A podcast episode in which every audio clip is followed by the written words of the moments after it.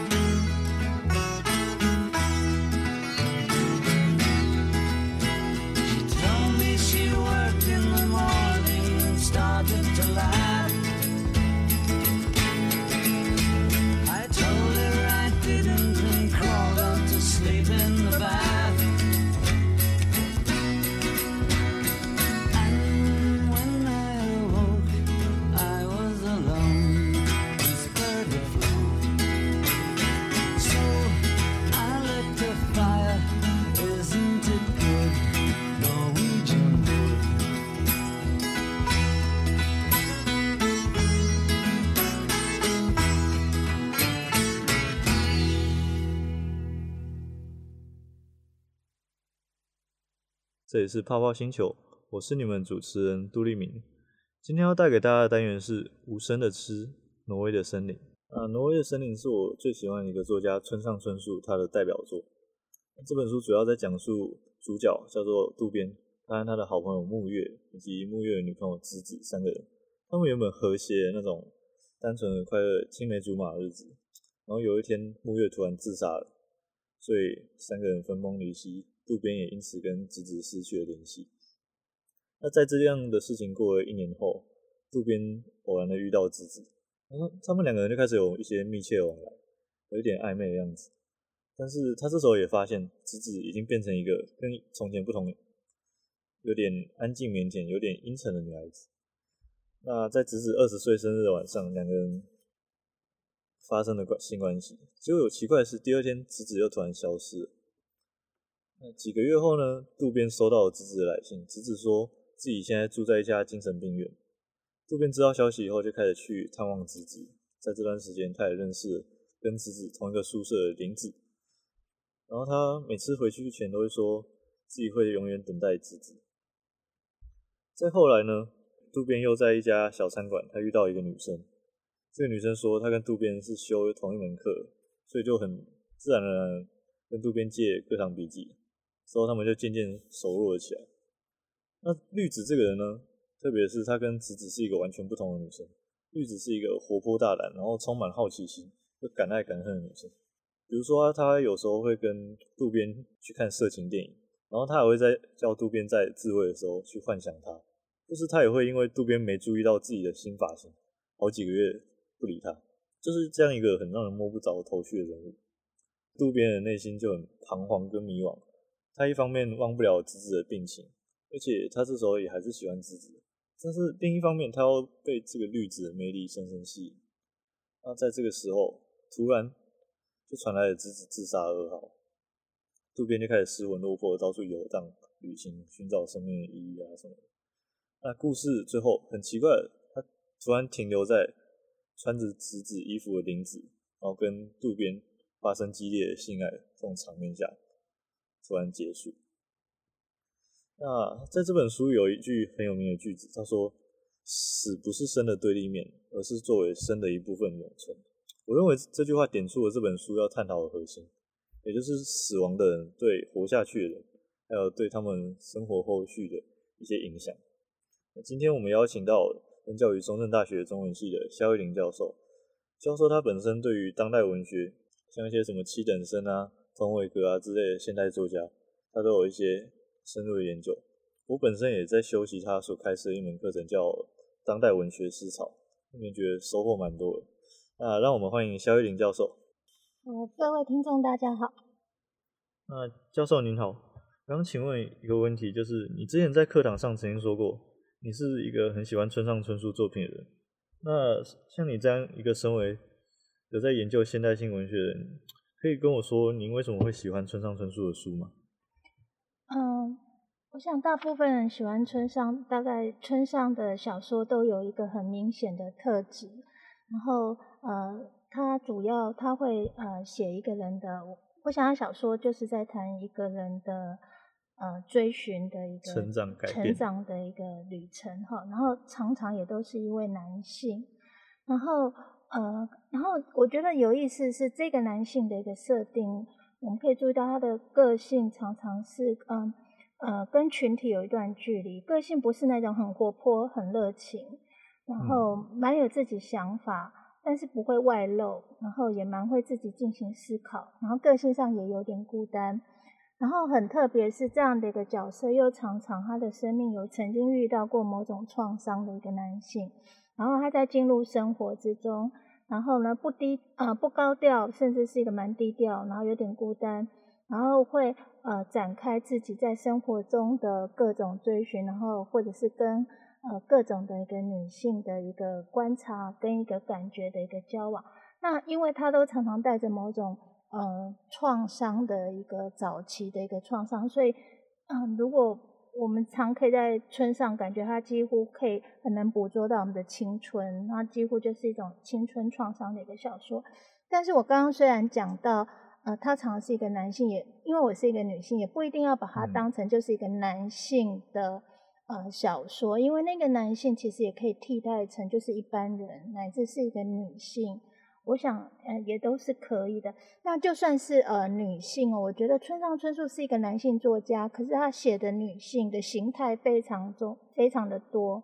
我在他的小说我可以发现有很多很多种，就是他让人家蛮惊讶的，就是可以写出各各样的一个女性。他对形形色色的女性都非常了解，对，都很能写，而且一般人觉得很。怪异的，在他眼中会有另外一种视角，而且他也会跟他产生某种观察或某种关系的交往。哦，老师，你说我知道，像村上春树，他常在他的小说里，主角通常会被吸引的角色，不是特别漂亮，然后也不是特别有魅力，而是他在他可能是长相中等，但是他在身体的某个部位，可能甚至有一些缺陷，但是那个缺陷在他眼中却是一种特别有魅力的存在。对。就是，而且也常常有蛮蛮蛮有个性的，或蛮蛮有一种神秘性，然后会启动那个小说的那个男主角想要深入呃去呃了解他，然后就会展开一些呃不呃难以想象的，就是往前走的一个故事的一个发展。那所以呃村上的一个青春创伤小说也常就会透过男主角跟女主角的爱情来谈。一个人的成长的一个过程，或一个人的失落，那这就是一个认识一个人认识自己很重要的一个旅程。教授，关于这本书有一个很核心的角色，当然一开始就是直子。那书中有一句话，渡边在他在开场的时候有说过，他觉得非常哀凄，非常难过，因为他觉得直子从来都没有爱过自己。那针对这点，你是怎么想？你认为直子对渡边的感情是什么？他真的有爱过渡边吗？嗯，那个渡边觉得直子没有爱过自己，或者是说，呃，直子到底有没有爱过渡边？哈，嗯，这是正反两个。那我觉得这大概是一个我们很容易核心的一个争议。那我倒是想，或者我反问一下立明，渡边认为直子没有爱过自己，你觉得一个人有没有爱过自己，有没有办法自己可以感觉得到？嗯，我认为是对于对方。有没有爱自己这种东西是可以感觉到，但是这种东西也是可以虚假创造出来的。就是有些东西，或者是说你可以自己脑补，或者是说当你爱一个人的时候，你会把他所有的行为都解读成对自己一种爱意之类的。好，我这样问的意思是说，我觉得当我们在呃渡边说他感觉到一个很悲伤的事实是直子没有爱过自己哦，我想这个东西应该是这个小说。呃的一个情节中，我们必须去注意到的，因为大家可以注意到，从小说的一刚开始到最后，那其实渡边的心思是一直都是在直子的身上，也就是说，嗯，这篇小说根本上就是一个以渡边为主的，然后透过他呃渴望跟直子在一起，然后渴望爱直子而爱没有成功的一个悲伤的一个小说。那绿也是在这一个呃主线之下跑出来的。那但是我我我们先来回到那个直子的话，我们会知道说，如果我刚刚说的就是那个小说从头到尾渡边的心思都是一直围绕在直子。那我们可以知道小说，呃，渡边一直想要安慰直子，然后想要给他慰藉，看望他，也等待他。也就是说，渡边在心中跟他的生活一直都为直子都有留一个位置。嗯，然后譬如说，呃，当他一见到直子的时候，他就，然后后来在那个生日之后，他跟他发生的关系，他其实就一直想要，呃，在他旁边守护着他。然后后来直子到精神病院，他也要等他。然后甚至他一直呃帮呃也甚至找了房子，然后想要永远的照顾他。也就是说，如果渡边一直在心中跟生活都一直为直子保留一个位置，可是直子从来没有进入过这个位置啊。嗯。那虽然有几次看了很有可能，可是终究到最后还是没有。也就是说，我我比较觉得。嗯、呃，直子没有爱过自己，是渡边心里非常清楚。如果我们从爱情来看，我们如果很很在意一个人，真的想要跟一个人谈恋爱，一定要进入到那个位置，那个生活的爱的位置里。嗯。可是直子，呃，在这里其实是没有进入到那个位置的，虽然有过几次。那所以在这里，我反而比较觉得这个小说也也许我们可以引发另外一个思考是：为什么直子没有办法？真的去爱渡边，或者直子真的没有爱过渡边吗？我觉得直子其实是有试着去爱渡边的，因为他在失去了沐月以后，然后他有试着跟渡边一直出来，然后他说跟渡边在一起的感觉，就是让就算眼前有一口很深的井很恐怖，他只要牵着渡边的手，他就感觉自己不会迷失。他认为渡边可能是一个可以让自己稳定，可以。走向外界的角色，但是他没办法对渡边产生真正的爱意。那这边我想渡边自己也是知道的。那老师，你认为就是为什么直子到最后他还是没办法对渡边产生感情？因为就前面的描写来说，他跟木月，也就是他所真正爱的这个人，在进行这个性行为的时候，也从来没有有过生理反应，但是跟渡边在那一晚却达到一个极度很强烈的生理反应。为什么他在身体上对渡边有那么强烈的渴望，在心理上却无法爱上渡边呢？嗯，刚刚如果你这样子谈，是说他明明跟他是身体有反应的，他其实是可能是爱他的，或者他就是爱他，可是到最后却没有进入那个爱的位置。没错。好，好，那那我想这里可能才是可是一个很重要的。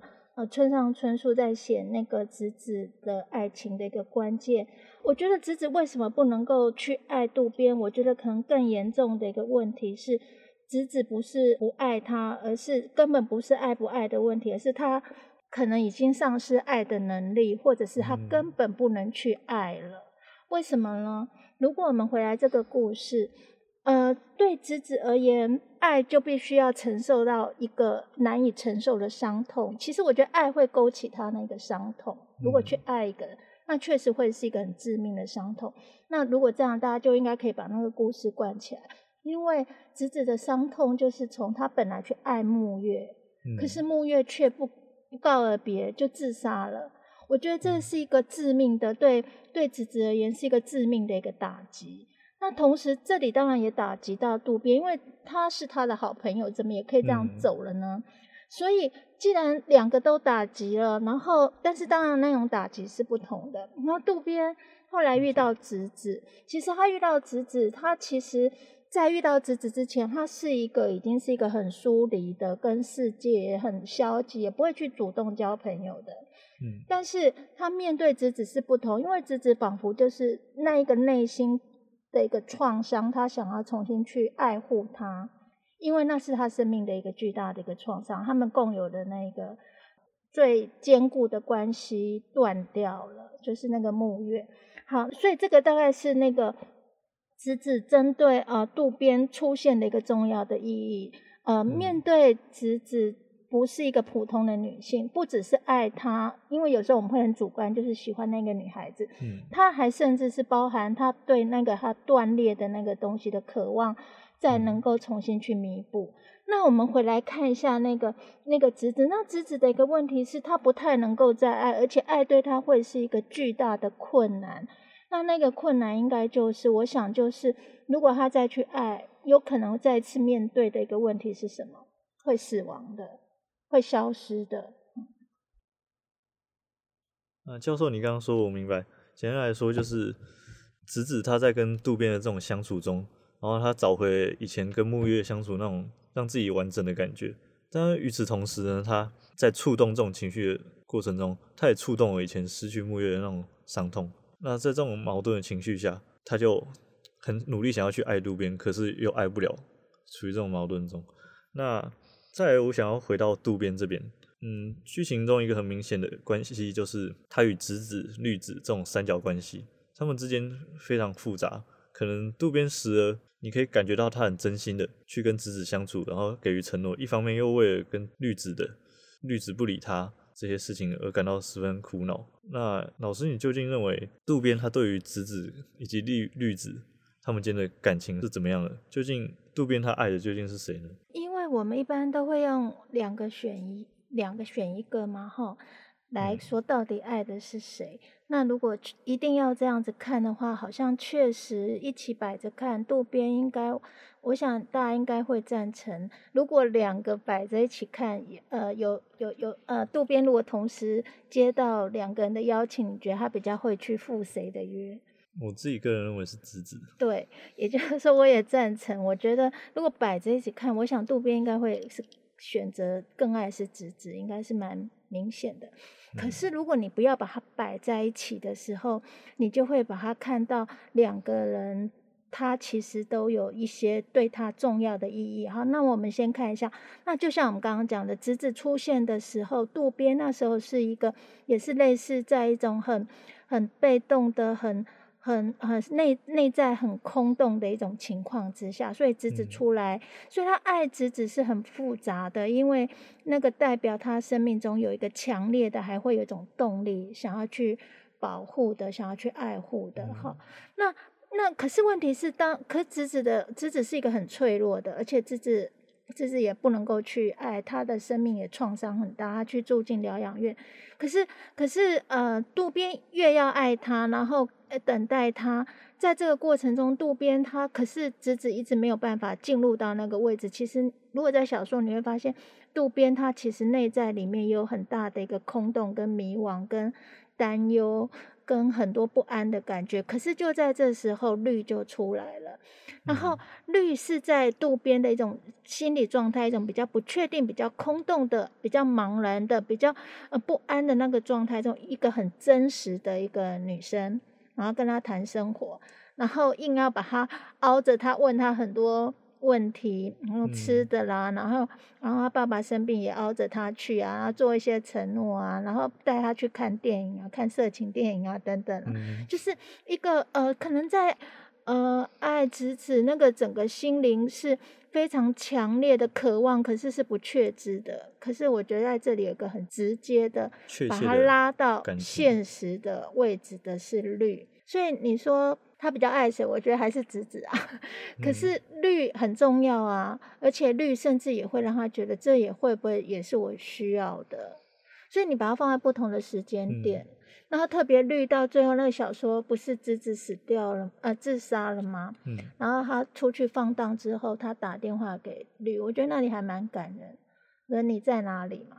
嗯、然后最后他要。他要回到这个世界上，在这个创伤中，我觉得绿是在这小说中是一个接引了，接引那个回到真实的生活的位置。那老师，你是不是认为说绿它其实是一种填补渡边他在子子身上找不到的东西，所以他在绿绿的身上寻找到？也就是说，正因为子子这样不确定的存在，所以他反而才会去爱上绿。那那譬如立明，我想问，如果没有子子这样的一个。状态，你觉得绿就直接撞进他的心灵？你觉得那强度强不强？嗯，我认为就没那么强烈。对，我也觉得不会那么强烈。可是问题就是这个事情是没得选的，因为就是直子先出现了，嗯、而且直子造了造成很大的不安、空洞、迷惘。可是在这里，只那个绿用一种很真实的闯进来。嗯，那问题是说，你说那究竟啊，渡边爱的究竟是谁？我觉得他们的出现在这个小说，可能村上在思考是每个人物对渡边他产生他生命的碰撞点在哪里。可是我刚刚想要也要也好奇，比如说丽敏，你觉得他纯粹只是填补吗？绿，我认为绿，他除了填补渡边在子子身上找不到的东西以外，除此之外，他。所扮演一个角色对渡边产生的意义，也比较像是他带他去对于外界社会的一种接口，让他可以不必被被关在他跟直子的世界里。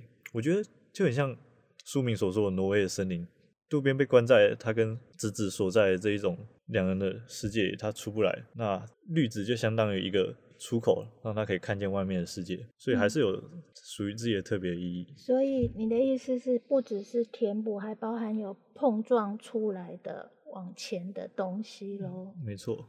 好，那如果再来看，这两个角色刚好就是，呃，刚好就是渡边在成长过程中必须面对的过去、现在跟未来往前走的一个碰撞了，哈。嗯。好，那谢谢教授刚刚的回应。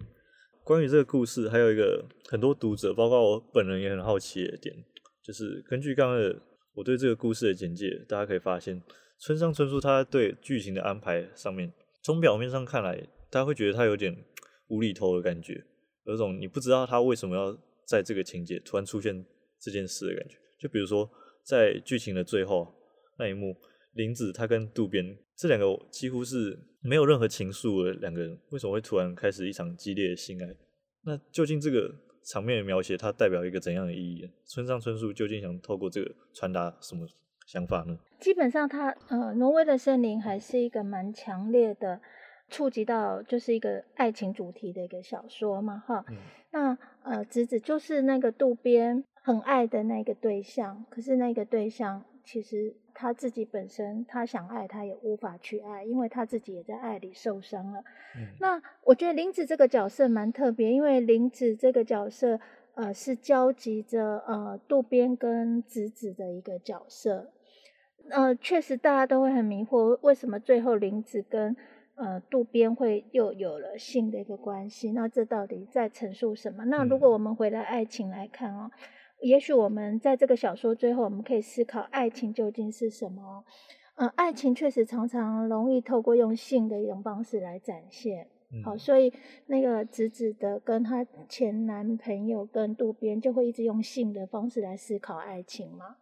那也一样，在那个林子呃，也也有一个性的这样的一个问题。可是在这里，我们可能可以注意到说，就算他们很亲密的有了性的一个关系，可是对于爱情而言，爱情是什么？爱情是独一无二的存在，是不可以做任何替代的。嗯，所以林子在这里虽然跟渡边，呃，他们两个的一个发生的关系，其实在那里有交集着是一个直子，可是林子毕竟不是直子。嗯，所以就算跟他产生了那个关系，可是那个关系毕竟就不是爱情，也不林子也绝对永远不可能成为直子。所以我觉得能够体悟到这个，也是呃渡边必须要有的成长。爱是不可以替代的，爱是独一无二的，所以那个悲伤会是巨大的。所以如果有一段爱情对我们而言是巨大的，不是说换一个就好。而是那里有一定有一个某一个独一无二的东西，就像拼图一样，一个对对应一个的感觉，就是 only one，就是他。嗯、所以爱情本来就是有可能会产生创伤的，可是成长的课题也就是在这里。哦，那教授，你刚刚说我了解。那针对这个段落，我个人也有一个非常深刻的记忆点，就是其实林子在跟渡边发生性行为的时候，其实这一段。他是穿着直子衣服进行这个行为的。那我个人认为，渡边他可能是想要透过与穿着衣服、穿着直子衣服的玲子发生关系，来弥补自己对于直子一种爱而不得，从之中这之中找到一种救赎。那但是他最后发现，直子终究是直子，啊，玲子是玲子，人之间就算可以发生性行为，就算穿着。一样的衣服，终究还是不可取代了。那我想这边也可以引申到前面，就是直子他为什么可以跟渡边发生关系，但最后渡边却说直子却从来没有真正爱过他，也可以做这样的一个解释。关于这点，最后我想问教授一些有关故事中比较晦涩的隐喻，像书中有一个一直不不断被提及的概念，就是所谓的景，您认为它所代表意义是什么呢？嗯，好，那就从前面呃刚刚立明说的，就是呃没有错，就是因为爱情这个东西，爱的对象是没有办法取代，是独一无二的，所以如果我们所爱的对象忽然离开我们，哦，可能是各种原因，甚至是死亡，忽然离开我们，那不就是那一口井了吗？那口井就是会让我们呃痛苦，或者是让我们陷入到那个创伤很难跑出来的那口井。那譬如说在小说里面，他他这样说那口井，他说就算再怎么大声喊叫，也不会有人听见，也不可能会被别人发现。而四下只有蜈蚣或蜘蛛在乱爬，这是很可怕的哦。周围还散落着一大堆死在那里的人的白骨，呃，阴暗而潮湿，所以。嗯，我想这就除非是我们真的非常所爱的，而那个爱我们在那边受伤了，然后甚至在那边嗯没有办法再找到一个一个出路，然后陷入一种孤独，那就是因为这样的状况，所以那个景会是我们生命中一片挪威的森林，也是挪威森林中的那一个景。这是一个村上，我想是在呃成长的课题中，他所关注的一个。爱情的一个问题，也是孤独的问题，跟创伤的问题。好，谢谢教授。那谢谢刚刚教授对于这本书一连串的回应。那最后我想请问教授一个问题，就是像大部分人他比较没有接触过纯文学，那在他一开始接触到在阅读到这种东西的时候，他常会摸不着头绪，不知道要从什么地方开始起手，要怎么去解读。那老师，你有什么？建议可以给我们吗？嗯，因为文学还是有很多文类，那我们就以小说为例哈，就《挪威的森林》是一本小说嘛。那第一点你应该要注意的是人物，因为小说的灵魂是人物，所以这一本小说你不管谈任何角色，你都要注意这是一呃一本。以渡边为主的这个人物展开的故事，也就是第一个你要找到主要的角色，然后其他角色是呃跟着这个主要角色会有一些互动的一个关系，好，然后第二点是你要注意故事线啊，所谓的故事线就是你要注意它的情节，那情节从哪里开始，然后如何展开，然后遇到了什么困难，然后如何回应。然后呃，故事的一个最高潮点在哪里？然后怎么结尾？也就是说，你要抓住这个故事线的发展，尤其是抓住主要角色的故事线的发展。然后其他的角色是在这个发展之中会产生不同的意义。好，除了刚刚两点，然后第三点是注意呃小说里面的隐喻跟象征，然后隐喻跟象征会环环相扣。如果是一个越完整越成功的作品，它的隐喻跟象征会扣得很好，贯穿全文。对，然后会有大隐喻啊、呃、小隐喻，然后譬如呃会环环相扣。那譬如说。至少在这个小说名字就是一个大隐喻啦，挪威的森林，那你就可以注意一下披头士的原著《挪威的森林》的隐喻跟村上的挪威的隐喻之间的一个互相的关系。然后呃，小说的一刚开始，呃，也有一个重要象征，就是我们刚谈的井，井又是什么呢？啊，那这是这个小说我觉得是比较大的象征部分。那比较小的，那当然还是很多。那小的部分就。我们可以在读情节的时候一一把它找出来。好，谢谢教授刚刚的回答。好，这边再次谢谢萧颖教授拨空与我们畅谈村上文学，那让我们对于这本充满神秘色彩的小说可以有更进一步的理解。